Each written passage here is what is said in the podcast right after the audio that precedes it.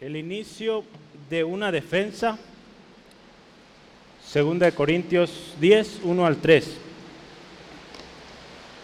En los próximos capítulos vamos a estar eh, estudiando sobre unas palabras que Pablo escribió y que se tratan de una defensa. Vamos a ver de qué. Y hay mucha, mucho aprendizaje, muchas cosas interesantes que estoy seguro Dios nos va a enseñar a través de, este, de esta serie de, de temas. No quise decirle cuántos porque puede ser más, puede ser menos. Entonces mejor vamos avanzando y al final contamos cuánto hablamos sobre esto. Y hoy arrancamos con los primeros tres versículos. Eh, si ya tiene el texto en su Biblia, puede decir amén. Sí, muy bien. Segunda de Corintios 10, 1 al 3 dice, yo Pablo os ruego, por la mansedumbre y ternura de Cristo, yo que estando presente, ciertamente soy humilde entre vosotros, más ausente soy osado para con vosotros. Ruego, pues, que cuando esté presente no tenga que usar de aquella osadía con que estoy dispuesto a proceder resueltamente contra algunos que nos tienen como si anduviésemos según la carne. Pues aunque andamos en la carne, no militamos según la carne. Y nos vamos a detener ahí porque si le seguíamos, pues hay muchísimo más que podemos aprender en lo que sigue. Entonces, eh, hoy será también introducción a lo que vendrá en la próxima semana que estudiamos. Dios, gracias. Honramos tu presencia aquí. Cantamos Jesucristo es Rey. Y es verdad, es Rey, Rey de Reyes, Señor de Señores, nuestro Rey. A ti la gloria, Jesús. Gracias Dios por este tiempo, Señor. Gracias por la lluvia que refresca, que riega los campos. Bendecimos también tu nombre por esta bendición. Señor, pedimos tu palabra hoy sea ese bálsamo a nuestras vidas, ese refrigerio a nuestros corazones, de tal manera que podamos eh, ser edificados con tu palabra, ser ministrados con el poder de tu preciosa palabra. En el nombre de Jesús. Amén. Eh, estuvimos hablando sobre generosidad y cuántos ¿Se acuerdan que en alguno de los temas que hablamos orábamos, Dios, danos oportunidad de ser generosos? ¿Quién ha tenido esas oportunidades en este mes que pasó? Muy bien, Braulio. ¿Quién más?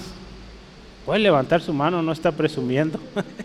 está bien, gloria a Dios. Oramos por eso, pues. Una vez eh, veíamos un milagro y y nos sorprendía verlo y, el niño decía, pues estamos orando, pues si estamos orando tiene que pasar. Entonces, gloria a Dios, sigamos orando así. Dios danos oportunidades de ser generosos, de bendecir y Dios las va a proveer, porque hay bendición en ello. ¿sí? Eh, y hoy vamos a arrancar con una defensa temas donde Pablo habla una defensa, una serie, podríamos decir, argumentos, razones, pero también a la vez eh, en su defensa Pablo muestra el respaldo de Dios en su vida, en su ministerio.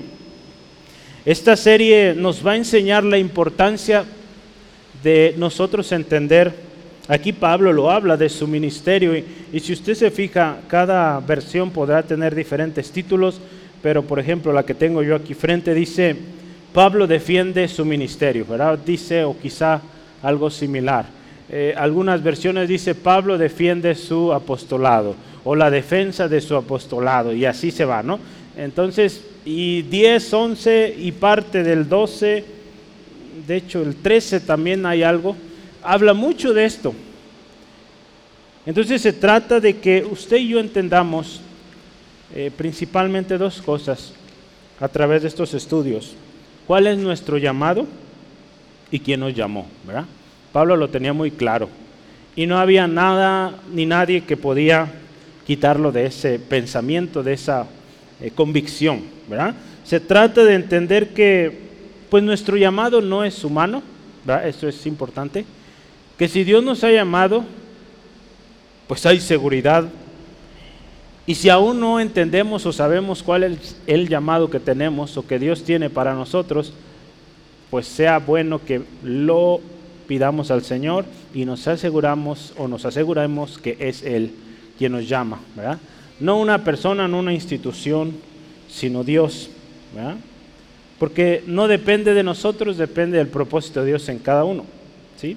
La iglesia de Corinto, usted se acuerda, y y Pablo escribió dos cartas enteras para, eh, de alguna manera, tratar varios temas. ¿verdad? Hemos hablado de varios temas eh, distintos, donde pues la iglesia se encontraba en una región plagada de ideas, eh, de confusión, diversidad, de ideas, filosofías, carnalidad y muchos otros obstáculos que se estaban aún introduciendo a la iglesia, ¿sí se acuerda, verdad? Y a través de estos textos que vamos a estar leyendo en las próximas semanas, vamos a hablar mucho de esto. Pablo habla muy directo en contra de todas estas ideas que se estaban formulando. Pablo escribió dos cartas enteras para mostrar que él estaba interesado de aclarar las cosas. Eh, y Pablo presenta una defensa, razones de su ministerio, ¿verdad? y también algo muy importante, Pablo con la autoridad que Dios le había dado, con la autoridad que Jesucristo mismo le había dado para predicar el Evangelio, hablaba. ¿sí? Entonces, cuando vayamos estudiando, yo le animo, tome nota y, yo voy a hacer referencias. Pero si usted se fija, desde el primer versículo, Pablo reconoce quién es su maestro, quién es su modelo. Aun cuando él está aquí empezando una defensa, hace mención o apela, dice ahí a la mansedumbre y a la ternura de Jesús, ¿verdad? Dice, os ruego por la mansedumbre y la ternura de Cristo, ¿verdad? No trata de imponer su, su régimen ahí o sus ideas, no dice por la mansedumbre y ternura de Cristo. Eh, al final de esto vamos a aprender cómo debe ser una defensa. Eh, hay textos, hay referencias donde se nos habla de que el Señor es quien pelea por nosotros, ¿verdad? De que Él es nuestra defensa, nuestro escudo, nuestra fortaleza. Y, vamos a hablar, ¿cómo es que Pablo presenta una defensa aquí? Eh, será interesante. ¿eh? hace rato venía escuchando una serie de, estudios, esta semana se está hablando, un programa que escucho, habla de cómo la Biblia cuando la leemos, eh, debemos entender que no todo debe interpretarse de manera literal. ¿verdad? Eh, sabemos en la Biblia hay varios géneros. ¿verdad? Cuando digo géneros, podríamos hablar de historia. ¿verdad? Hay poesía. ¿Qué más hay? Profecía. ¿Qué más hay? Historia, ya dije. Cartas. Hay varios géneros que usted puede identificar ahí en la Biblia sabiduría. Hay varios géneros que vamos a encontrar en la Biblia y es importante que cuando leamos sepamos de qué género se trata y podamos entender que no está hablando en muchas ocasiones de manera literal, pero a veces utilizará analogías. Eh, hay, un, hay un término que se usa, paralelismos, cosas que tú las ves de una manera y dices, entiendo este enunciado, pero lo que sigue no lo entiendo. Pero cuando usted analiza el género, usted se va a dar cuenta que esas dos frases es lo mismo. Entonces le llaman a eso paralelismos, donde usted encuentra una frase y la siguiente frase es lo mismo. ¿Sí? Por ejemplo, el que busca, halla. El que llama, se le abrirá. Está hablando, digamos, en esencia lo mismo. Quien se acerca a Dios pidiendo, recibe. Entonces, ahí, eh, ese es un ejemplo. Entonces es importante aquí y vamos a ver cómo la defensa de Pablo nos enseña algo de esto también, cómo es que Pablo presenta defensa. Y yo quisiera que, que pensemos un momento en el primer versículo, yo le puse ahí un título al primer versículo y es apelando a la mansedumbre y ternura de Cristo. Entonces póngale ahí número uno.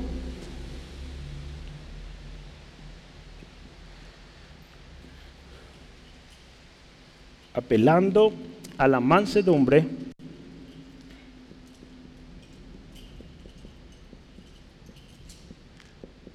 y ternura de Cristo.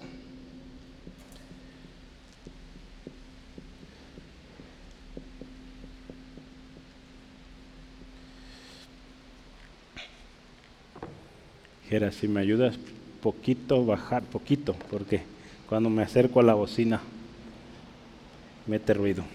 Gracias. Dice, vamos a leerlo otra vez, el primer versículo dice, yo Pablo os ruego por la mansedumbre y ternura de Cristo, yo que estando presente ciertamente, dice, soy humilde entre vosotros, más ausente soy osado para con vosotros. Yo Pablo, eh, eh, esta primera parte, yo Pablo, Pablo está iniciando un nuevo tema, pero ya no se trata de generosidad, que fue lo que vimos por seis semanas. Ahora inicia un tema nuevo, hay un cambio de tono, también esto del tono. ¿De qué se trata el tono? Cuando estamos hablando en la música, el tono significa algo.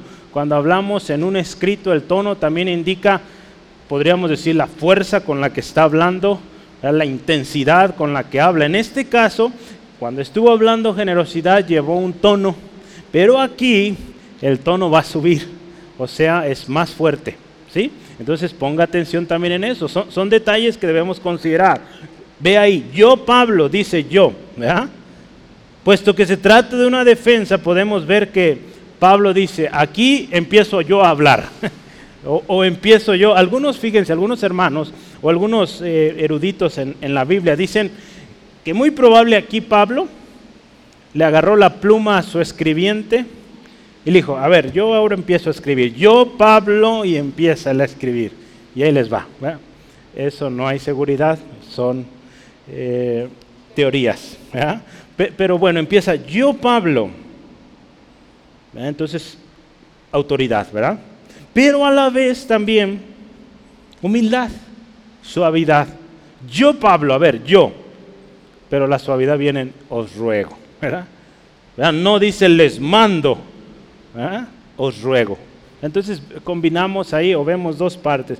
Una parte fuerte, viene un mensaje fuerte, pero también ablandado. Entonces, qué hermoso, ¿no? Cómo Dios nos enseña aquí. Eh, eh, yo voy a eh, leer un par de comentarios. Aquí el lenguaje cambia dramáticamente a uno más duro y hasta cierto punto en este comentario dice amenazante. Si puede notar usted, le voy a permitir que lo lea, el tono amenazante ahí. ¿Dónde está el tono amenazante? Como que usted vea una amenaza. A ver, ¿dónde la ve? ¿En qué versículo? Lea del 1 al 3, son tres versículos. ¿En cuál ve usted? ¿En el 2, Braulio?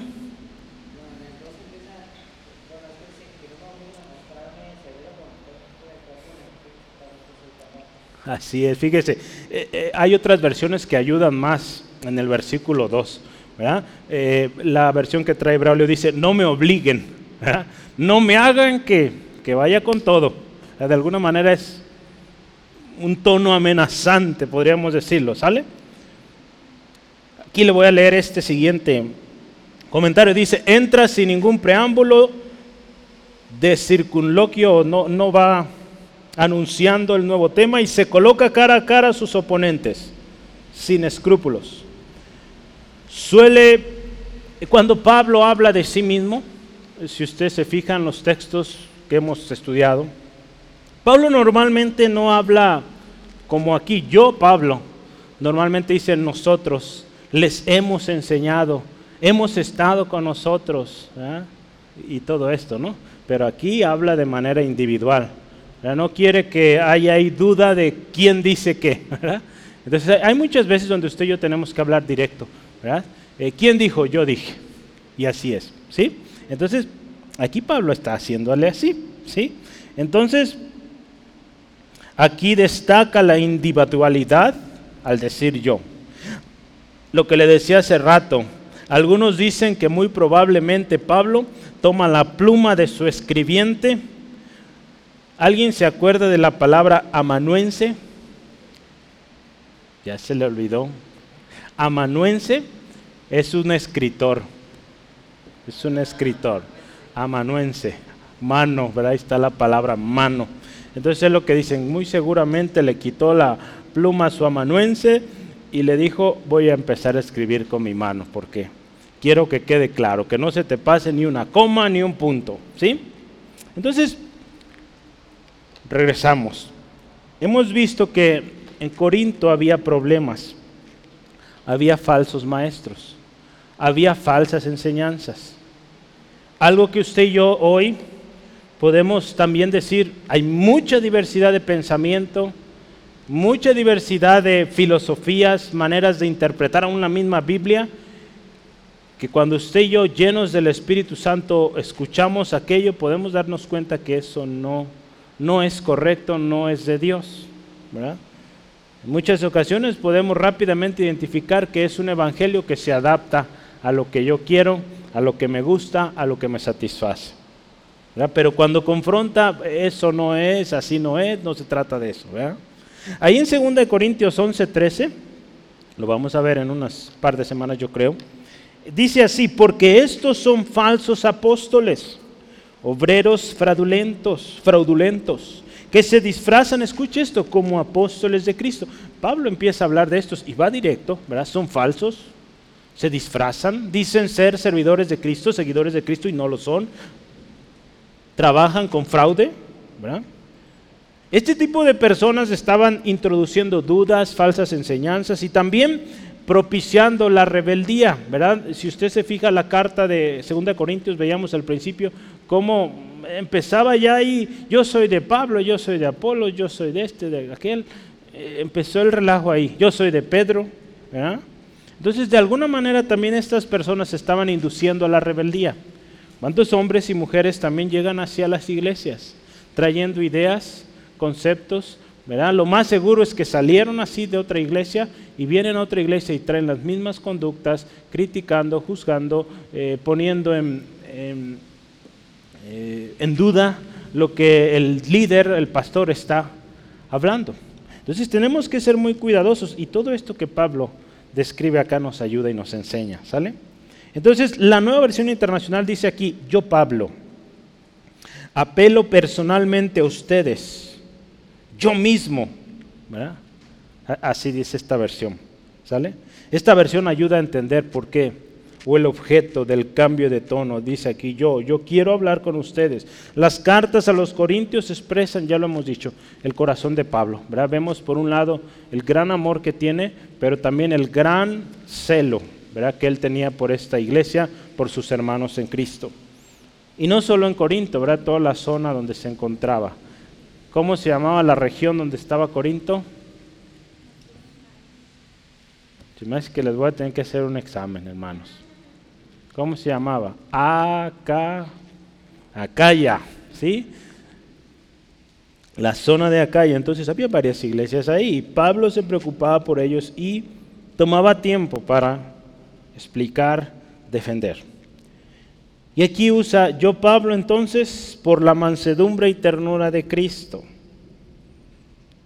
Sí, fíjese, aunque vemos que empieza un tono alto, Pablo no pierde el rumbo y reconoce a quien predica y a quien sirve. Pablo dice, apela a la mansedumbre, en otra versión dice a la bondad, a la ternura. Ternura, un sinónimo de ternura, dulzura de Cristo. ¿Qué significa apelar?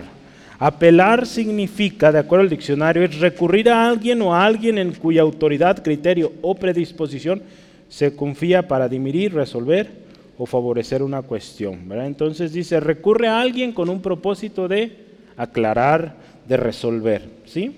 Entonces Pablo dice aquí, ruego, os ruego.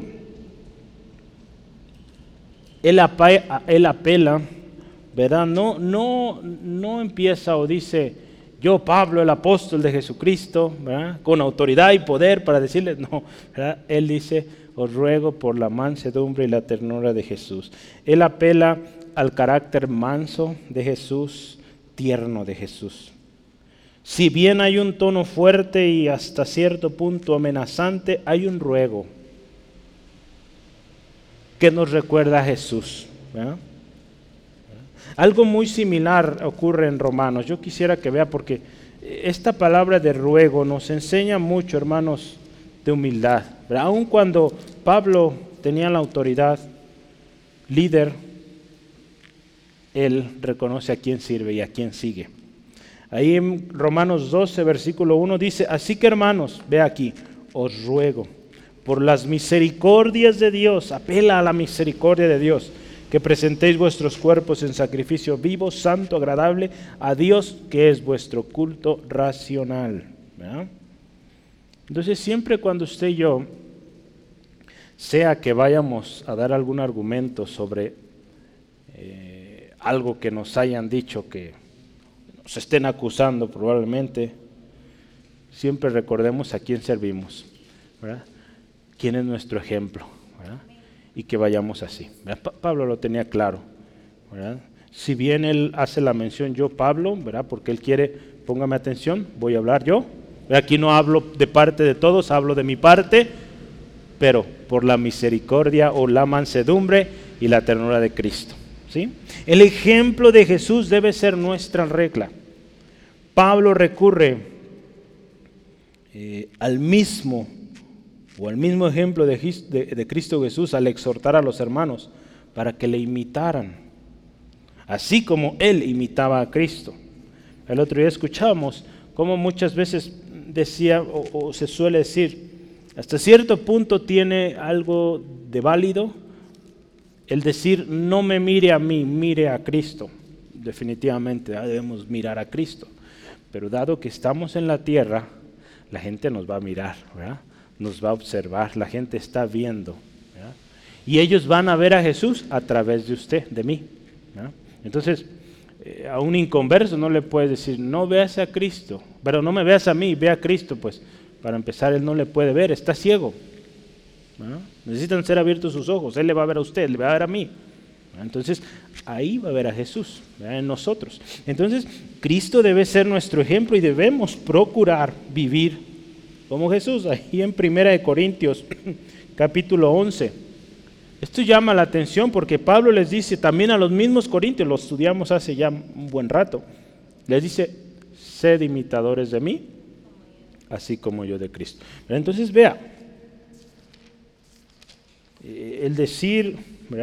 Eh, me ponía a pensar cuando escuché este comentario, el decir no me mire a mí, mire a Cristo, tiene una parte que sí, pero otra que, no necesariamente, ¿verdad?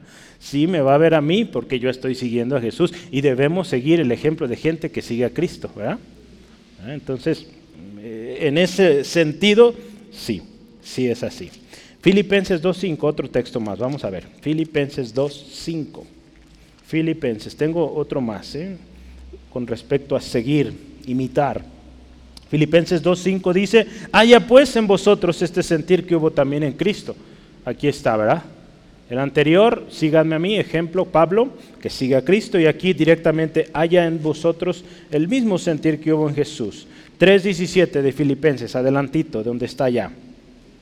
Hermanos, sed imitadores de mí, y mirad a los que así se conducen según el ejemplo que tenéis en nosotros. Entonces vea esto. Síganme, imítenme. Entonces, eh, muchas veces ese, dicho de mire a Cristo, no me mire a mí, es porque seguramente no anda muy bien la persona o el líder. Y dice, mejor mira a Cristo, yo cada rato la riego. Es una posición, podemos ver una posición cómoda. Un comodín dice, pues mejor no me arriesgo y le digo que mire al Señor. Créame, por más que lo intentemos, la gente nos va a seguir viendo, hermanos. Entonces, y si, si no me cree, vea la historia de la iglesia. Casi dos mil años y el problema es lo mismo. La gente sigue diciendo, ¿verdad? La gente que se va a la iglesia dice, me defraudaron. ¿Quién? No Cristo, los hermanos, el pastor, el líder. Entonces, nos siguen viendo. ¿sí? Por eso la importancia de seguir a Cristo, nosotros, y que la gente vea a nosotros a Cristo. El cristiano, seguidor de Cristo, tiene un modelo a seguir. Y para llamarse cristiano tiene que buscar seguir ese ejemplo, Jesús. ¿Sí? ¿Sí? Amén. Si no, no es cristiano. Así. Si no sigue a Cristo, si no sigue el ejemplo de Cristo, no es cristiano. Así es. Ya no estoy diciendo y, entendamos que no estoy diciendo que es perfecto, vamos en un proceso, pero seguimos a Cristo, buscamos ser más como Él. ¿Sí, amén? En Mateo 11, 29. Mateo 11, 29. Jesús dice esto, fíjese, llevad mi yugo sobre vosotros y aprended de mí. Jesús nos dice esto, que soy manso y humilde de corazón y hallaréis descanso para vuestras almas. Fíjese, aquí lo que yo quiero resaltar, Jesús nos dice, aprendan de mí, que soy manso y humilde. Entonces, eh, son características que si estamos hablando del inicio de una defensa, mansedumbre, humildad. Como seres humanos tendemos, cuando nos vamos a defender, a atacar y, no que reconocer, no. Mansedumbre y humildad. Entonces, muy diferente a cómo una defensa se presenta o buscamos muchas veces defendernos. Vamos a otro texto, Isaías 42. Jesucristo es nuestro ejemplo y ahí de manera profética Isaías hablaba de cómo iba a ser el siervo de Jehová. Isaías 42, versículo 1 al 3 dice, He aquí mi siervo. Escuche esto, yo lo sostendré, mi escogido, en quien mi alma tiene contentamiento. He puesto sobre él mi espíritu, él traerá justicia a las naciones. Vea, todo lo que, lo que viene sobre este siervo. Pero escuche versículo 2 no gritará, ni alzará su voz, ni la hará oír en las calles. No quebrará la caña cascada, ni apagará el pábilo que humeará. Por medio de la verdad traerá justicia. Fíjese, esto es súper importante, la verdad. No se cansará, vamos a leer el 4, ni desmayará hasta que establezca en la tierra justicia y las costas esperarán su ley. Vea, no es con espada ni con ejército. ¿Sí? más con su Santo Espíritu. Entonces, no va a ser por medio de gritos, argumentos humanos, maneras humanas, métodos humanos, será con la verdad. Por eso la importancia también de enseñar la verdad. Para que si un día usted tendrá que dar cuenta, como lo dice ahí en Pedro, lo vamos a leer un rato, presente defensa de manera mansa, humilde, con la verdad. ¿Qué dice la palabra de Dios? Esto dice la palabra de Dios y esto es la verdad. No podemos ejercer nuestra autoridad que Dios nos ha dado si primero no reconocemos quién es Cristo, que Él es nuestro Señor. Pablo lo entendía y plasmaba claramente en todas sus cartas. Cuando usted ve los inicios de las cartas de Pablo, Pablo, apóstol de Jesucristo por voluntad de Dios, por ejemplo, aquí en 2 de Corintios. Cuando y yo reconocemos, sí, tengo la autoridad que Dios me ha dado, pero Dios es primero y Dios está sobre mí, Jesucristo es mi Señor, y así procedemos, créame, podemos vencer, podemos hablar con claridad como lo hacía Pablo, sin temor, ¿verdad? fracasar, porque sabemos de quién dependemos y a quién damos cuentas. ¿Sí? Entonces, continuando en nuestro texto, dice, yo que estando presente, dice, ciertamente soy humilde. Mas dice, ausente soy osado. Eh, humilde. Humilde es una palabra que entendemos bien. Dice, cuando estoy con ustedes, en otras palabras, me porto humilde, calmado, tranquilo. Y dice, estando ausente, osado. ¿Qué es esto? Osado. Le voy a leer un comentario y, una versión. Dice ahí, se describe a sí mismo como lo describieron sus opositores. Ahorita vamos a leer unos textos, pero sus opositores así le decían. Eh, Pablo cuando viene bien tranquilito, no sabe ni hablar, y, cuando escribe bien duro, ¿verdad? Así lo criticaban sus opositores. En otras palabras decían, cuando escribe como eh, cuando, perdón, cuando está presente se comporta como un cobarde, pero cuando escribe como un fanfarrón. Es, un, comentario. Eh, la nueva versión internacional dice, yo mismo, según dicen, soy tímido cuando me encuentro cara a cara con ustedes, pero atrevido cuando estoy de lejos. No es así. Pero Pablo aprovecha, ¿verdad? A ver, Vamos a aprovechar estas palabras. Ve al versículo 10, ahí adelantito donde estamos, eh, 2 Corintios 10, 10, dice ahí, fíjese, vamos a ver. Porque a la verdad dicen, las cartas son duras y fuertes, mas la presencia corporal débil y la palabra menospreciable. Fíjese cómo decían de Pablo.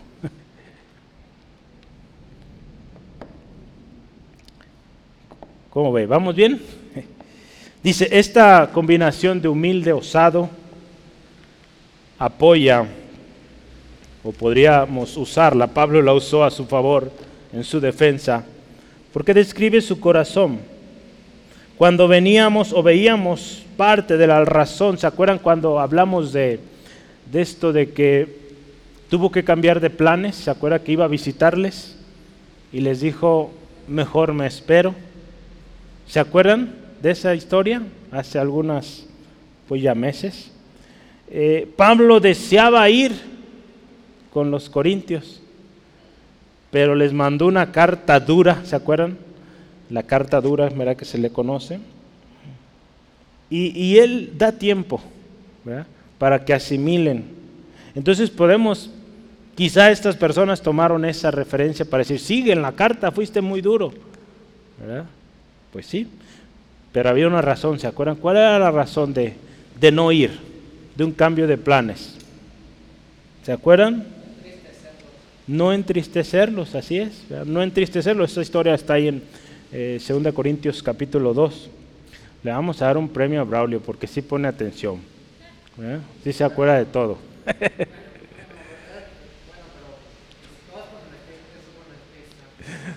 No te apures, también acepta los cumplidos. todo bien, todo bien, Braulio. No se crea, yo sé que a lo mejor sí sabe, pero le da pena. Pero no le dé pena, somos familia. ¿Sí? Entonces vamos adelante. Miren, Pablo expresa y su actitud acá, utilizando estas mismas palabras, sí, cuando escribo, y en aquella ocasión hubo razón de escribir duro, ¿verdad? Para que de alguna manera en lo que llegaba Pablo, esa, esa palabra que Pablo les había ministrado, que claro está, guiado por el Espíritu Santo, estuviera haciendo su obra en el corazón de los hermanos, para que cuando él llegara, pues ya la habían asimilado. Con fe Pablo esperando también que ya se hayan arrepentido de lo que andaban haciendo, corrigieran y le recibieran con gusto. ¿Cuántos quisiéramos a lo mejor así, no? Que por escrito nos mandaran las regañadas que a veces necesitamos. Pues no siempre va a ser así. Digo, los corintios les fue bien en eso, pero a veces nos va a tocar directo. Bueno, seamos humildes, seamos mansos también, ¿verdad? Para recibir la corrección. Entonces, vea, Pablo empieza con esto. No empieza emitiendo juicios, no empieza de otra manera, sino apelando a su modelo, a su ejemplo Jesucristo. ¿Sí, amén? Vamos adelante, versículo 2. Vamos a la segunda parte, número 2. ¿Qué es lo que ahora hace Pablo? Ahora hace esto, fíjese, vamos a anotar ahí, rogando un cambio para evitar severidad.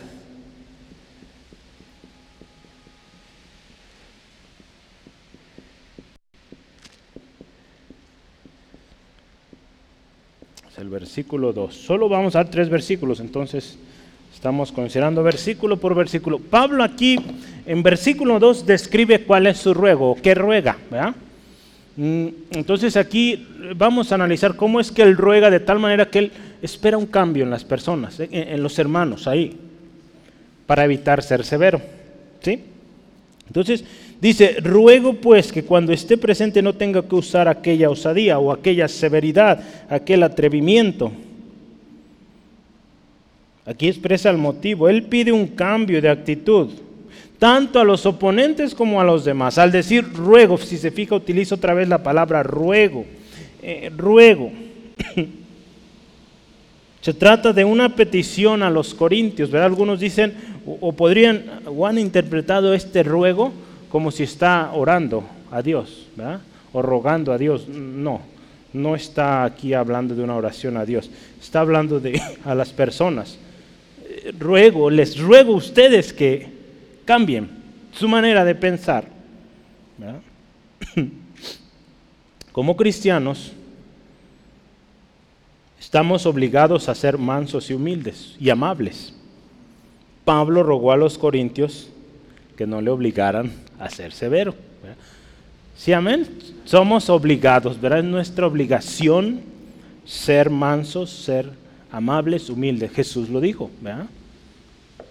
Que sigamos su ejemplo, seamos como Él, mansos y humildes. Ya es algo que tenemos, pero Pablo dice a los hermanos, hermanos, se están portando mal. Les ruego, no me hagan o no me obliguen a ser severo. Pablo aquí está haciendo un llamado. En otras palabras, yo, yo hice una paráfrasis de esto. Una paráfrasis es como una explicación o una ampliación a lo que dice ahí. ¿verdad? Yo le voy a dar una paráfrasis, versión eh, pues mía. Vamos a, eh, se lo voy a leer. Cambien de actitud. No me gustaría recurrir a la severidad a la cual llaman mis oponentes. Puedo hacerlo, pero por la mansedumbre y la ternura de Cristo, a quien yo sigo, les exhorto a reflexionar. ¿Cómo ve la versión? Obed Muñoz. Más o menos, ¿verdad? Ahí va. Entonces fíjese, Pablo le dice, hay un cambio en ustedes, porque si bien sigo el ejemplo de Jesucristo y apelo a su ejemplo, no quiero recurrir a algo severo. Usted sabe, eh, hubo ocasiones, ¿verdad? Elías, perdón, Eliseo en una ocasión, Eliseo, Eliseo en una ocasión fue severo, ¿verdad? Con unos muchachos. ¿Se ha oído esa historia? ¿Sí? Eliseo. Le voy a invitar que lea la historia de Eliseo. Ah, sí. Una, Sí, donde eh, como lo ofendieron y... se estaban burlando de él. Ajá. Y Dios envió osos y se los comió. Así, en esa ocasión fue muy severo Eliseo. ¿verdad? Pidió que el Señor los destruyera y esos osos salieron y los devoraron a esos muchachos. Quizá no era la severidad con la que iba a hablar Pablo, pero todos sus palabras iban a ser fuertes. Entonces, son contadas, eh, si vemos las cartas de Pablo, donde Pablo usa esta palabra ruego. Pero cuando Pablo dice esto de ruego, ¿verdad? ya lo veíamos en Romanos 12, ¿verdad? que presentemos nuestros cuerpos como sacrificio vivo. ¿verdad? Cuando él habla de esto, ruego, nos está indicando algo importante, algo urgente, algo que tenemos que poner atención. Es bueno poner atención a las palabras. Y cuando dice ruego, es que hay algo importante ahí en, en, Romanos 16, 17. Yo quisiera que veamos un par más de estas palabras, eh, ruego. En Romanos 16, 17 dice más, os ruego, hermanos, escuche, que os fijéis en los que causan divisiones y tropiezos en contra de la doctrina de vosotros, que vosotros habéis aprendido que os apartéis de ellos. Fíjese, aquí hay una advertencia. Este ruego es de, hermanos, atentos a esas personas que causan división, que causan tropiezo, aléjense. En otra ocasión dice, ni siquiera coman con ellos. Entonces, si usa Pablo esta palabra ruego es porque es importante y que tenemos, y tenemos que considerarlo. No podemos, como dicen, eh, coloquialmente jugar al valiente. No podemos hacer eso. Si está escrito es porque es una advertencia y tenemos que poner atención. Primera de Corintios 1.10, hay otra más ahí. Vamos a verlo. Primera de Corintios 1.10. Dice, os ruego pues, hermanos, escucha ahí, aquí también apela a Jesús, por el nombre de nuestro Señor Jesucristo, que habléis todos una misma cosa y que no haya entre vosotros divisiones, sino que estéis perfectamente unidos en una misma mente y en un mismo parecer. Esto lo vimos hace ya más de un año, ¿verdad? Cuando iniciábamos esta serie en, en Corintios. Pero dice, os ruego, hermanos, sus conversaciones, sus pláticas, sus temas que llevan, que no causen divisiones, ¿verdad? Entonces, fíjese, es algo importante. Lo interesante aquí en todos estos es que hay un llamado a apartarse, ¿verdad? si vemos un sacrificio constante, a santificarse, a, que el pensamiento sea uno mismo, a apartarse también de personas corruptas que hablan falsedad.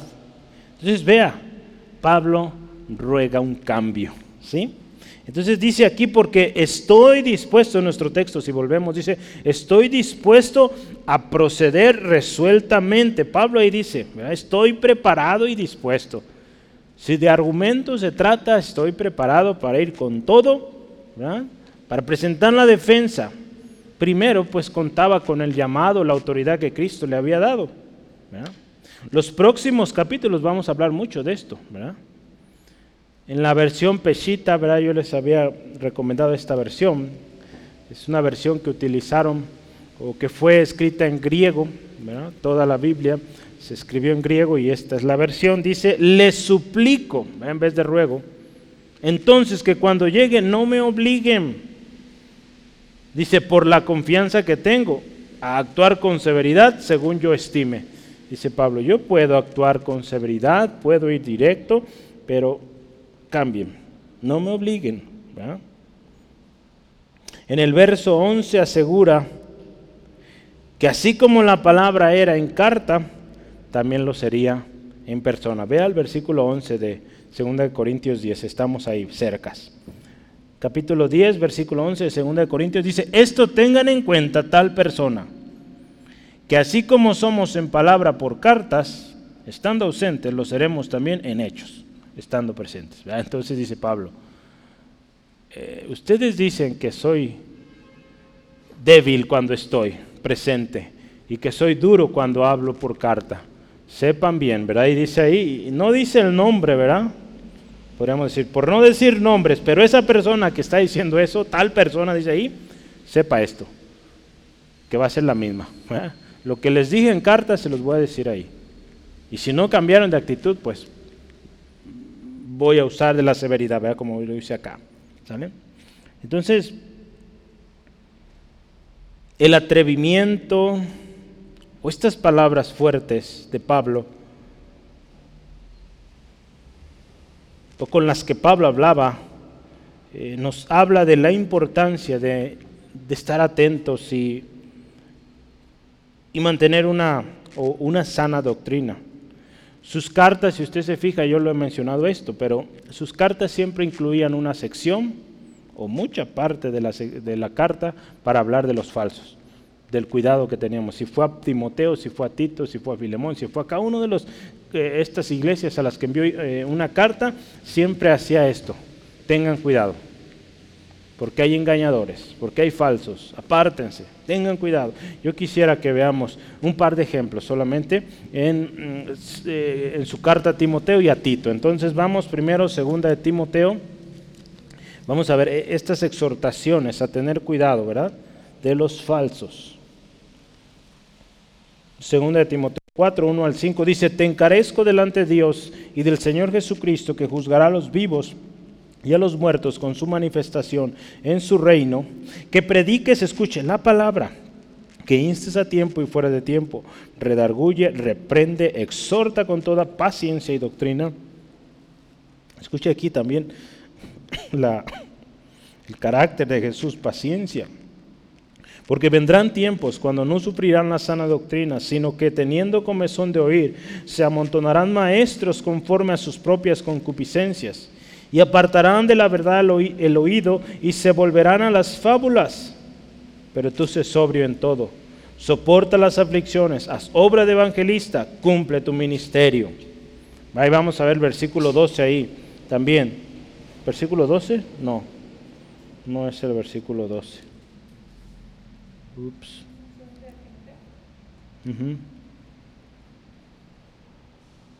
Un segundo.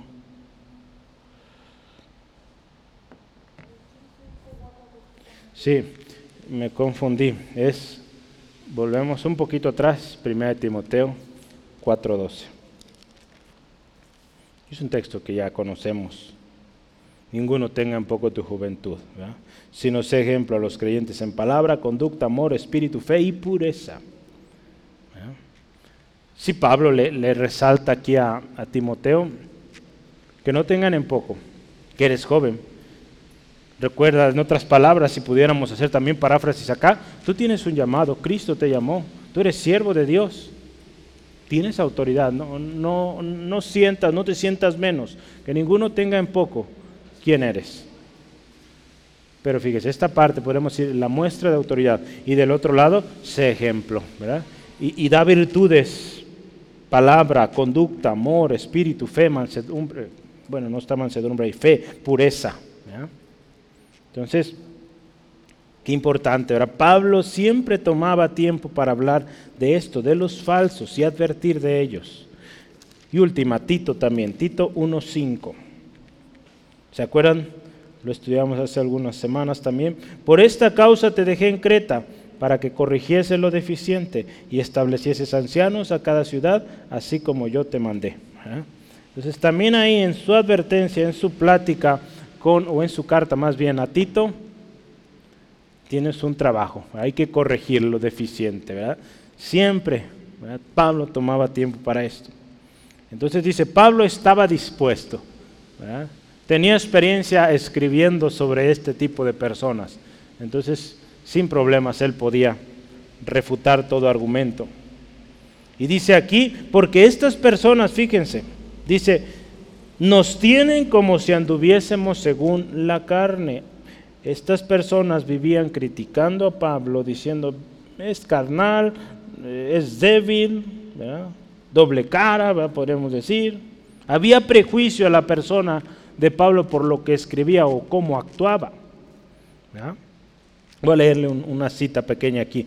Las personas a las que Pablo hace referencia eran aquellas que consideraban a Pablo no solo como un hombre ordinario, sino como actuando bajo el control de su naturaleza corrupta, gobernado por sentimientos egoístas y maliciosos y confiado en sí mismo.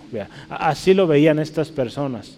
No, no le creas a Pablo, te está regañando porque de seguro algo quiere. Y si te fijas, mira, va a pedir una ofrenda y bueno, así obran estas personas. Entonces, lo interesante es que en el corazón de los oponentes, y, así es, hermanos, cuando alguien juzga algo es porque él mismo así anda. ¿verdad? La mayoría de los casos, en la mayoría nos vamos a dar cuenta que así es. Viven en la carne y critican a otros también. Porque al criticar, al estar eh, emitiendo juicios, pues están viviendo en la carne. Yo quisiera que veamos de qué se trata esto, ¿verdad? ¿Qué, qué es? Porque Pablo se le critica, ¿verdad? Y acuérdense, estamos hablando de una defensa. Pablo se le critica de, de andar en la carne, ¿verdad? Pero vamos a ver qué es andar en la carne. Gálatas 5, 19 al 21 es un texto muy conocido, pero vamos leyéndolo. ¿Qué es andar en la carne? Gálatas 5, 19 al 21 dice, y manifiestas son las obras de la carne que son, escuche, adulterio, fornicación, inmundicia, lascivia, idolatrías, hechicerías, enemistades, mira ahí está, pleitos, celos, iras, contiendas, disensiones, herejías, envidias, homicidios, borracheras, orgías y todas y cosas semejantes a estas, acerca de las cuales os amonezco, como ya os lo he dicho antes, que los que practican tales cosas no heredarán el reino de Dios. Fíjese, estas personas al estar maquinando esa crítica, prejuicio, están llevando a muchas cosas de estas, ¿verdad? Celos, iras, pleitos, contiendas, disensiones, envidias, ¿verdad? Entonces eso es andar en la carne. Criticaban a Pablo de andar en la carne y ellos eran los que andaban en la carne. Entonces, Jesús mismo, ¿verdad? Nos enseñó, ¿verdad? Cuando criticamos, que miremos lo que está en, nuestro ojo primero. Romanos 8, Romanos 8, uno más, vamos a ver ahí. Romanos 8, versículo 1. Romanos 8, versículo 1 dice, ahora pues, ninguna condenación hay para los que están en Cristo, los que no andan conforme a la carne, sino conforme al Espíritu. ¿Qué es lo contrario de andar en la carne? Pues es andar en el Espíritu, ¿verdad? Eh, versículo 4, ahí vamos a leer varios textos ahí en el 8 de Romanos. Dice, para que la justicia de la ley se cumpliese en nosotros, escucho otra vez, que no andamos conforme a la carne, sino conforme al Espíritu. Pablo ahí sigue haciendo mención, nosotros andamos en el Espíritu. Versículo 5. Por lo que por los que son de la carne, dice, porque los que son de la carne piensan en las cosas de la carne. Ya veíamos cuáles son las cosas de la carne. Pero los que son del Espíritu, en las cosas del Espíritu. Los que son de la carne buscan engrandecerse, buscan el favor para sí. Los que son del Espíritu buscan cumplir el ministerio, buscan edificar, ¿verdad? Porque para eso el Espíritu Santo está en nosotros, es parte esencial, para darnos dones, ministerios, de tal manera que edifiquemos y que no destruyamos. Cuando alguien causa divisiones, están dando en la carne. No hay de otra. Vamos adelante, versículo 13 también, hay un último ahí. Romanos 8:13. Dice ahí también la palabra del Señor, porque si vivís conforme a la carne, moriréis. Mas si por el Espíritu hacéis morir las obras de la carne, viviréis. Efectivamente, ¿verdad? Eh, hay una naturaleza carnal en nosotros, pero si buscamos y vivimos en el Espíritu, esas obras de la carne van a ir menguando cada vez. ¿sí? Así debe ser. ¿Sí, amén? ¿Sí? Se me está secando la voz. Ellos dicen, dice esta versión, que hacemos las cosas solo por interés, como lo hace la gente del mundo. Traducción lenguaje actual. La nueva versión internacional dice, algunos que opinan que vivimos según criterios meramente humanos. Pero aquí la importancia de que usted y yo, hermanos, eh, no andemos así, ¿verdad? no andemos con criterios humanos o por interés propio, sino como eh, Lucas le decía a Teófilo, para que conozcas bien la verdad en la cual has sido instruido. ¿verdad? Y no nos dejemos llevar, como dice también Efesios 4:14, por doquiera, por toda viento de doctrina, por estratagema de hombres que para engañar emplean con astucia las artimañas del error. Entonces, que sepamos bien para que no seamos movidos. En cuanto a la actitud hacia estos hombres, a estos que nos, de alguna manera, nos dicen, como Pablo estaba aquí presentando, oponiéndose a su ministerio, a las palabras con las cuales él hablaba, Pedro, hace rato lo mencioné, pero Pedro da una una manera muy especial cómo es que vamos a hacer o presentar defensa. Si usted se fija, concuerda la manera que Pedro dice y la manera que Pablo lo está haciendo aquí. Ya vimos cómo lo está haciendo Pablo, aclamando, aquí vimos ya mansedumbre y ternura de Cristo, su ejemplo. Entonces, en Primera de Pedro, véalo con nosotros, Primera de Pedro 3, 14 al 16. Este texto se usa mucho en, cuando se habla de apologética entonces vamos a, leerlo. Primera de Pedro 3, 14 al 16. Dice, mas si alguna cosa padecéis, ¿sí? Vamos, espérenme un segundo. Sí, sí es. Más, 3, 14 al 16. Dice, más también si alguna cosa padecéis por causa de la justicia, bienaventurados sois por tanto, no os amedrentéis por el temor e, de, ellos, ni os conturbéis, sino escuche esto, sino santificad a Dios el Señor en vuestros corazones. No dar lugar a la ira, resentimiento, la amargura, no. Y escuche esto, y estad siempre preparados para presentar defensa con mansedumbre, aquí vea, como dice ahí, concuerda, mansedumbre y reverencia ante todo lo que os demande, os demande razón de la esperanza que hay en vosotros. Teniendo, escuche esto, buena conciencia, para que en los que murmuran de vosotros como malhechores, ¿verdad? como sucedía a Pablo, sean avergonzados los que calumnian vuestra buena conducta en Cristo. Entonces, fíjese qué importante y, esto es una de las cosas, hace un, tiempo estudiábamos sobre esto de apologética o defensa del Evangelio. No es que nosotros vamos a andar buscando esto, ¿no? buscando eh, introducirnos en debate sobre eh, si Dios existe o no existe. no es así. ¿verdad? Hay gente que le gusta esto y, vive de esto, pe- pero no, no es la manera. Si analizamos este texto, nos habla de estar preparados para cuando se nos cuestione de esa esperanza en la cual vivimos. ¿verdad? Y no lo vamos a hacer o no vamos a estar buscando eh, este tipo de debates, porque en muchas ocasiones esta gente, como ya lo sabemos, que vive en la carne, va con ventaja y si nosotros no estamos preparados, si no somos enviados por Dios, va a ser un fracaso total, ¿verdad? Ha sucedido ya. ¿verdad? Entonces tenemos que tener cuidado, ¿sí? Entonces, esto es vivir en la carne, vivir en el espíritu y cómo presentar defensa, ¿sí? Gloria a Dios, usted y yo tenemos el Espíritu Santo. ¿verdad? Tenemos el Espíritu Santo y, y- y vamos a poder hablar, ¿verdad? como Pablo dijo, yo Pablo, sin temor alguno, pero también con el respaldo de Dios, ¿verdad? Porque Él sabe y Él está apelando a su ejemplo, a Jesucristo, el manso, el humilde, el tierno, el dulce, ¿verdad?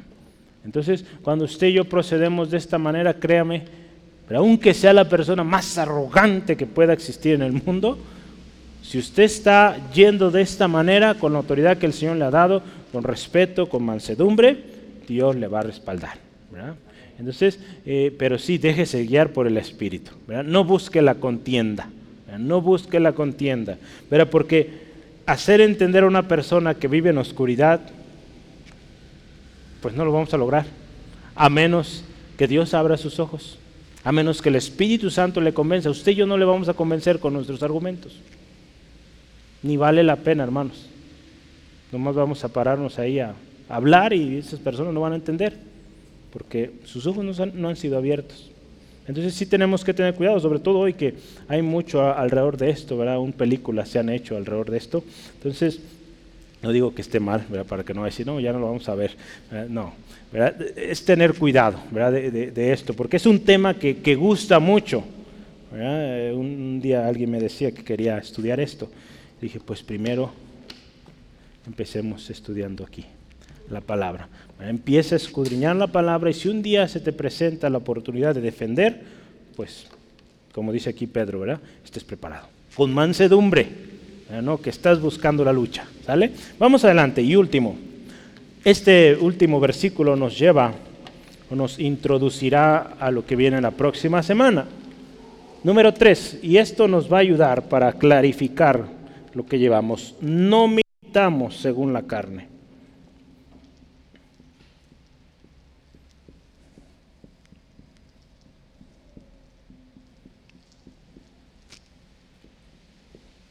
Después de todo lo que estamos estudiando, cómo Pablo presenta o inicia su defensa, gloria a Dios, Dios nos da este texto precioso y nos hace entender esto. Pablo dice ahí, aunque andamos en la carne, caminamos en la carne, no militamos según la carne. ¿sí? Entonces, cuando alguien entiende esto, no va a ir buscando lucha.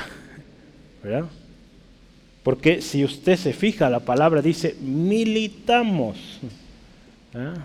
No militamos según los criterios del ser humano, que busca argumentar, que busca defender su postura porque no está ni él seguro de lo que cree o dice creer. Nosotros no ocupamos eso, sabemos que es verdad, porque hubo una experiencia en nuestro corazón, en nuestras vidas, que cambió. Nuestros ojos fueron abiertos a la verdad y no necesitamos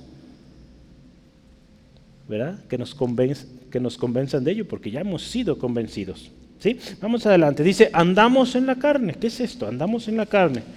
También esto es importante entenderlo. ¿Qué significa andar en la carne? Al decir andamos en la carne se trata de otro sentido, ¿verdad? Si se acuerda el versículo 2, habla, mencionó que Pablo era criticado de andar en la carne, ¿verdad? Pero aquí cuando dice andamos en la carne, el versículo 3 dice, pues aunque andamos en la carne, se trata de la naturaleza humana. Caminamos en un cuerpo físico de carne y hueso, ¿verdad? E- Eso es. Caminamos humanamente, ¿verdad? Con pies, ¿sí? Un cuerpo, ¿verdad? Cuando Pablo dice andamos en la carne, se trata, pues andamos en un cuerpo. No se trata de que vivimos bajo la influencia del pecado y todo esto, ¿no? Cuando habla o se habla de la carne podemos, y es bueno entender y ver el contexto de qué se trata. Eh, yo anoté al menos aquí tres ejemplos de, de, cuando se usa en la carne, ¿verdad? O que andamos en la carne. Vamos a ver, o que se anda en la carne. Romanos 8, vamos rápido. Romanos 8, 8 al 9. Romanos 8, 8 al 9. Y usted me va a decir y me va a ayudar analizar este texto. Romanos 8, 8 al 9. Dice así la palabra del Señor. Y los que viven según la carne, escuche, no pueden agradar a Dios. Mas vosotros no vivís según la carne, sino según el Espíritu, si es que el Espíritu de Dios mora en vosotros. Y si alguno no tiene el Espíritu de Cristo, no es de Él. Entonces dice aquí, los que viven en la carne o según la carne no pueden agradar a Dios. Entonces cuando dice aquí que viven según la carne, ¿de qué se trata? Se vive o, se habla de los que viven en sus deseos pecaminosos, ¿verdad? como lo veíamos ya en Gálatas. Son aquellos que no han sido renovados, aquellos que no están en Cristo, ¿verdad? este sentido. Aquellos que satisfacen sus deseos de pecado, pecaminosos. ¿Sí? Eso es, ¿verdad? Entonces cuando Pablo usó ahí en Romanos andar en la carne, se trataba de andar en pecado. ¿Sí? Vamos a ver otro ejemplo. Filipenses 1. Filipenses 1, 22 al 24. Ahí me va a ayudar usted también. Filipenses 1, 22 al 24. Dice así la palabra de Dios. Mas si el vivir en la carne resulta para mí en beneficio de la obra, no sé entonces qué, qué, escoger. Porque de ambas cosas estoy puesto en estrecho, teniendo el deseo de partir y estar con Cristo, lo cual es muchísimo mejor. Pero quedar en la carne es más necesario por causa de vosotros. Entonces, ¿de qué, de qué se trata cuando Él dice quedar en la carne? Estar vivo, seguir presente aquí en esta tierra. Entonces Pablo no está diciendo, no, pues ando en la carne, mejor, no, no, no. Eh, aquí habla de estar vivo, contar con, pues con este cuerpo que puede seguir hablando, ministrando, ¿sí? ¿Sí queda claro? ¿Vamos bien? Vamos a ver otro más. 1 Timoteo 3:16. Y Ade y Lynn no pueden contestar. Espérenme ni Braulio, porque Braulio hoy contestó varias. Los demás, ¿sale? Quiero escuchar a los demás. Primera de Timoteo 3:16. ¿De qué se trata aquí? Dice ahí, e indiscutiblemente grande es el misterio de la piedad de Dios. Dios fue manifestado en carne, justificado en el Espíritu, visto de los ángeles, predicado a los gentiles, creído en el mundo, recibido arriba en gloria. Cuando dice ahí, imagínense esto, que Dios fue manifestado en carne, si no tenemos un buen, eh, si no, bueno, no venimos con una mente como hemos dicho renovada, imagínense qué van a pensar o qué se va a pensar de este texto. Dios fue manifestado en carne. ¿De qué se trata ahí? De Jesús, ¿de Jesús qué? que nació ¿verdad? De, carne como un humano en un vientre de una mujer, un nacimiento natural, de eso se trata ahí, ¿verdad? Dios manifestado en carne, Jesucristo hecho hombre. ¿sí? Entonces también ahí, no se trata de pecado, pecaminosidad, no, se trata de vivir carne y hueso. ¿sí? Entonces así. Entonces aquí el pasaje que estamos leyendo en, volviendo a nuestro texto, el versículo 3, Dice, pues aunque andamos según la carne, se trata más a lo que vimos en estos dos últimos ejemplos, ¿verdad? Andamos en un cuerpo natural. ¿Eh? En otras palabras, ¿verdad? Andamos en un cuerpo de carne y hueso. Eh, Jesús en una ocasión, ¿se acuerda? ahí en Juan 17, 15 al 16, si gusta anotarlo, eh, Jesús está orando por los suyos. dice, están en este mundo, pero no son de este mundo. Entonces, también podemos verlo ahí. Están hechos de carne y hueso. se van a enfermar, les va a doler los golpes, pero no son de aquí, tienen una patria, una patria celestial. ¿Sí? Entonces Pablo aquí a sus oponentes les dice lo siguiente, ¿verdad? aquí usé también una paráfrasis, dice, si andamos en la carne, sí, andamos en la carne, pero no como ustedes piensan. Y que al mismo tiempo ustedes sí están actuando en la carne, ustedes sí. Nuestro andar en la carne se trata de caminar con carne y hueso, con necesidades físicas y al mismo tiempo también con los sufrimientos que esto tiene. El cuerpo natural se desgasta, es frágil, ¿verdad? Así es nuestro cuerpo, ¿verdad? Natural es frágil, se va envejeciendo, va perdiendo fuerza. Eso es andar en la carne. Pero dice ahí, no militamos según la carne. Ahí es la gran diferencia. Nuestra lucha no es en la carne. Porque de otra manera ya hubiéramos perdido desde cuándo. Pablo a menudo utiliza esta parte de la milicia o de la eh, batalla, lucha. Hay textos sobre esto, si gusta anotar, 1 Corintios 14, 8, 1 Timoteo 1, 18. Bueno, solo dar. Bueno, si quieren anotar 4.7 de 1 Timoteo. Pero mm, Pablo usa mucho estos términos de, la batalla, la lucha. Pero en el cristiano hay una manera correcta de pelear, pero también hay una manera incorrecta. Los cristianos, usted y yo hermano, no debemos recurrir eh, a las armas literales, ni a la guerra con, o por medio de aquí usa una frase, armas retóricas o razonamientos humanos. No debemos recurrir a cosas humanas, cosas terrenales. ¿Sí, amén? Se requiere, la lucha que usted y yo llevamos día a día, se requiere del poder de Dios. Un poder sobrenatural para derrotar las fortalezas del enemigo. Verá, y lo vamos a ver la próxima semana, se va a poner bueno. Los creyentes, acuérdense, van a experimentar este poder cuando portan la armadura de Dios.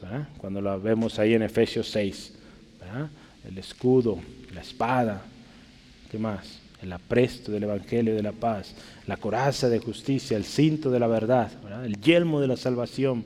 Cada una de estas partes de la armadura de Dios, esas son las armas que Dios nos ha dado. No las armas que el mundo usa. Porque cuando alguien va con argumentos y eso, pues va a ser derrotado porque no está yendo con las armas que Dios le ha dado.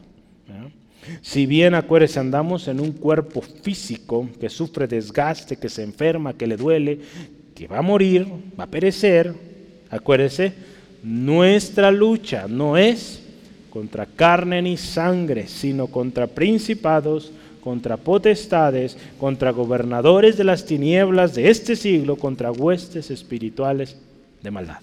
Efesios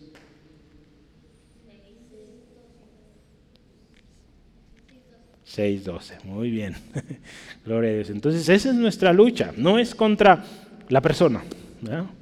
Es contra toda esa influencia demoníaca, principados, potestades.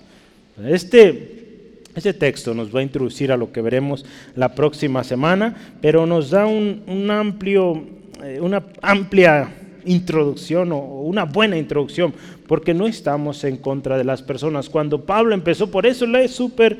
Eh, o bueno, la importancia de estas partes, mansedumbre y ternura, ¿verdad? Que si bien estamos hablando con la verdad directo, tengamos claro, ¿verdad? Que no es en contra de las personas, por eso hay que ser mansos, tiernos, ¿verdad?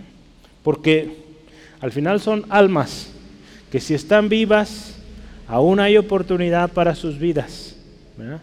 De que se arrepientan y corrijan, ¿verdad? Por eso Pablo dice, ruego, cambien de actitud.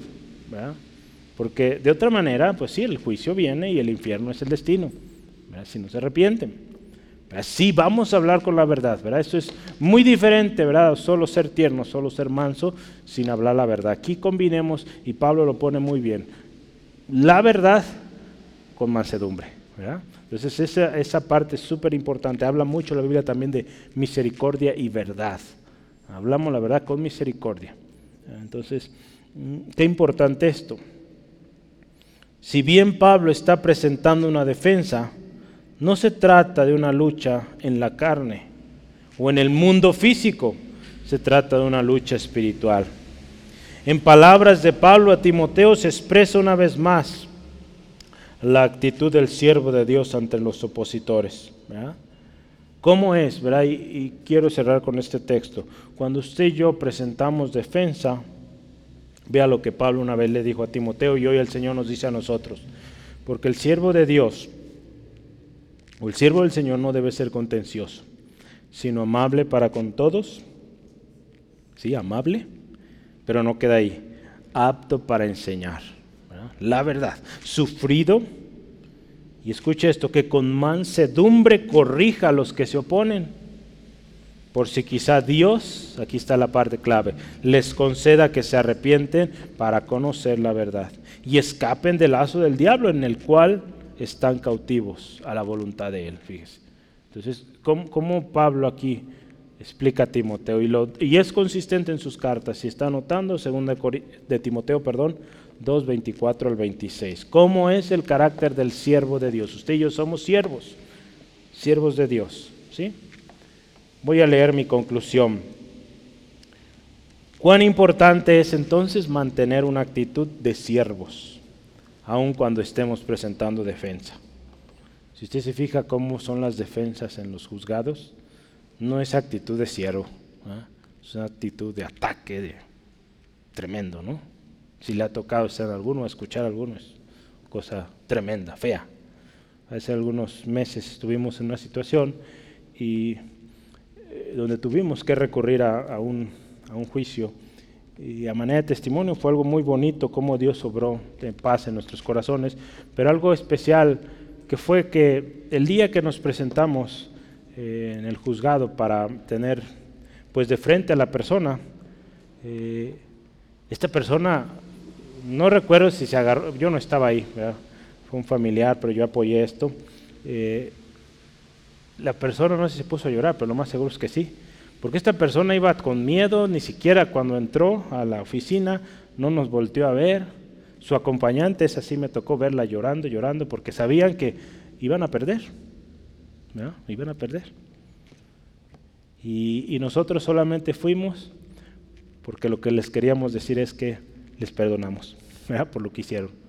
Yo tan solo quiero decirle perdono y sepa usted que hay un Dios justo y que si usted sigue obrando de esta manera, no le puede ir bien. ¿Sale? Esta persona se quedó extrañada, la persona que estaba ahí, eh, digamos, mediando entre nosotros, el juez, entre nosotros y esta persona también. ¿Cómo es posible? ¿A poco no le va a cobrar hasta el último centavo? No. Le perdonamos y le animamos busque al Dios que es juez justo, porque si sigue viviendo así no le va a ir bien. Con nosotros no hubo problema, le hemos perdonado, pero otras personas sí le van a lastimar y no le puede ir bien en su vida. Espero esa persona haya reflexionado, ¿no?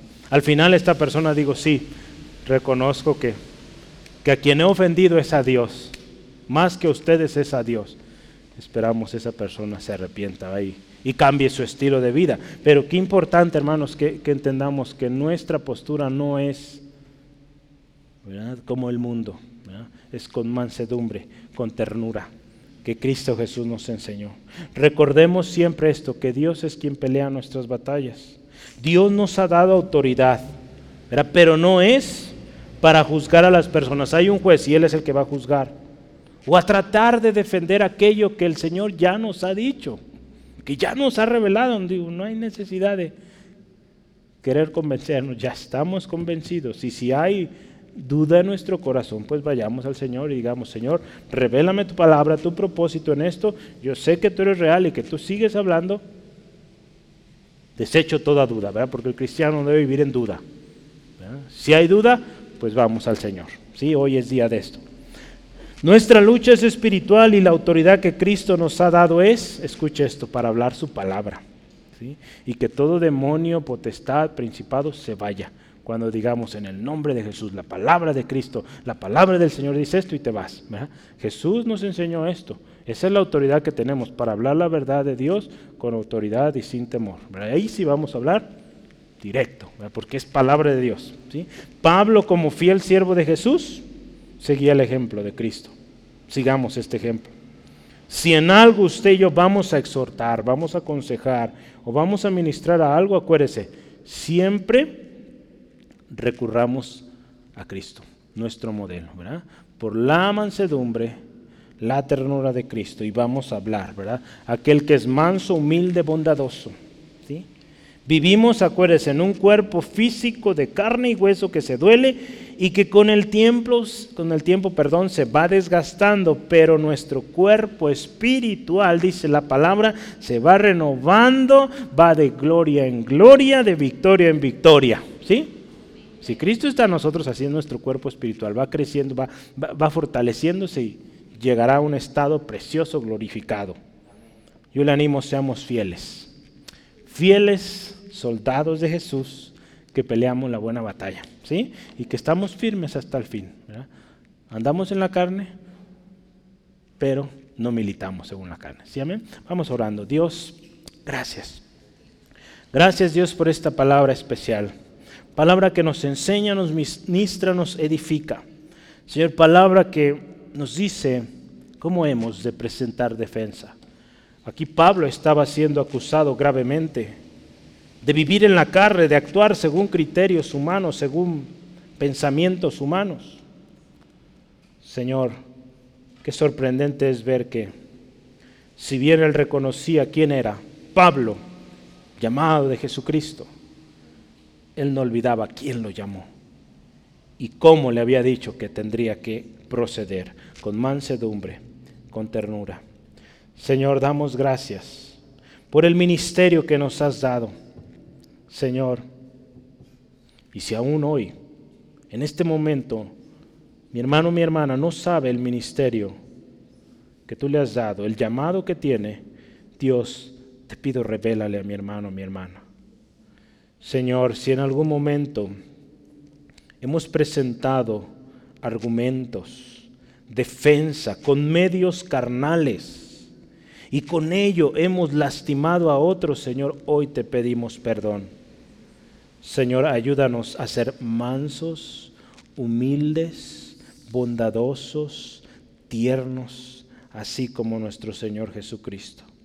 Señor, ayúdanos. Y hoy queremos hacer ese compromiso de servir con fidelidad, con constancia, manteniéndonos en esa lucha, esa lucha que nos atañe, esa lucha que es la importante, la lucha espiritual sin temor, siempre preparados, diligentes y confiando que en Cristo Jesús tenemos la victoria, Señor. Gracias Dios, porque hoy también es día de salvación. Si hoy alguien con duda, Dios, alguien con duda de su llamado, alguien con duda aún de su salvación, Señor, hoy, Señor, toca este corazón, Señor, se afirme en ti, Señor, crea tu palabra, Señor, y hay salvación, Señor. Gracias Dios, porque es tu palabra la que dice que si confesamos nuestros pecados, tú eres fiel y justo para perdonarnos y limpiarnos de toda maldad. Hoy gracias Dios por un pecador que se arrepiente y que hay fiesta en el cielo por esta alma. Te damos gracias en el nombre de Jesús. Amén, gloria a Dios.